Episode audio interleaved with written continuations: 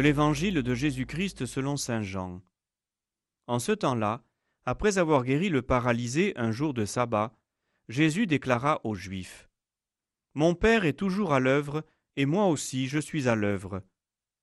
C'est pourquoi, de plus en plus, les Juifs cherchaient à le tuer, car non seulement il ne respectait pas le sabbat, mais encore il disait que Dieu était son propre Père, et il se faisait ainsi l'égal de Dieu. Jésus reprit donc la parole. Il leur déclarait Amen, Amen, je vous le dis, le Fils ne peut rien faire de lui-même.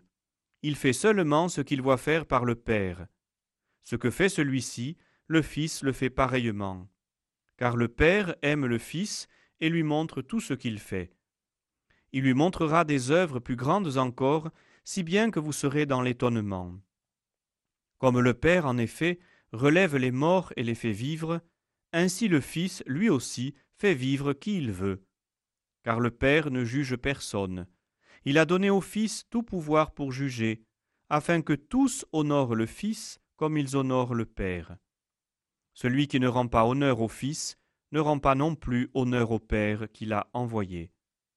Amen, Amen, je vous le dis, qui écoute ma parole et croit en celui qui m'a envoyé obtient la vie éternelle, et il échappe au jugement, car déjà il passe de la mort à la vie.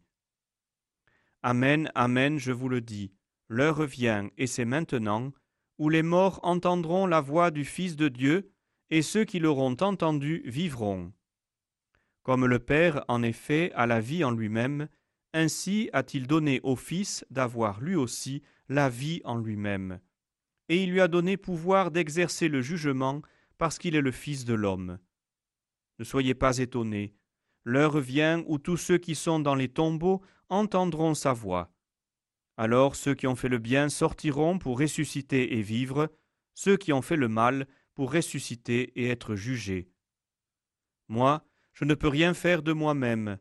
Je rends mon jugement d'après ce que j'entends, et mon jugement est juste, parce que je ne cherche pas à faire ma volonté, mais la volonté de celui qui m'a envoyé.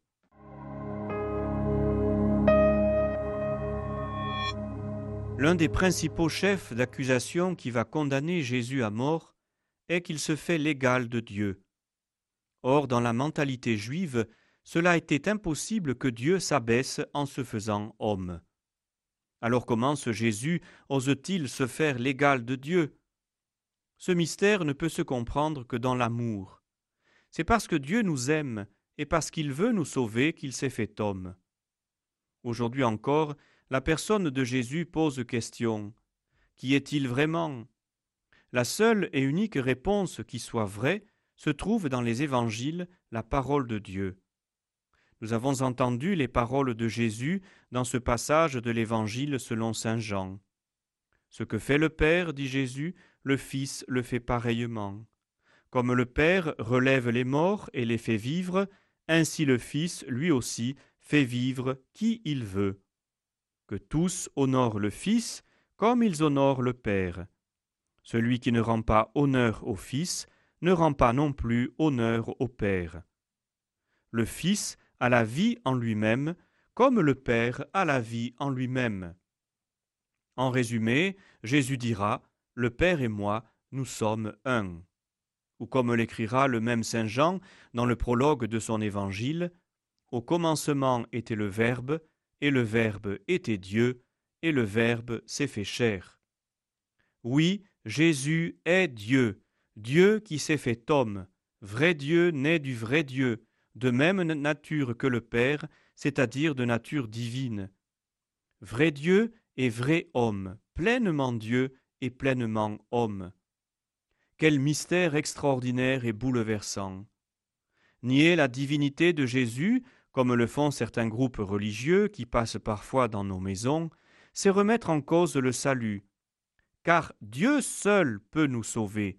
Et si Jésus n'est qu'un homme, ou bien un super ange, comme le croient certains, eh bien nous ne pouvons pas être sauvés de la mort éternelle. Seul Dieu qui est la vie peut nous donner la vie éternelle. Il serait long ici de développer ce mystère, et nous le contemplerons pendant tout le temps pascal. Sachons simplement l'accueillir et nous émerveiller. Quel Dieu est aussi proche que le Dieu de Jésus-Christ? Il est l'amour même qui est venu à notre rencontre en prenant la condition humaine pour nous élever jusqu'à lui et nous redonner ressemblance divine. Voilà ce que fait l'amour de notre Dieu.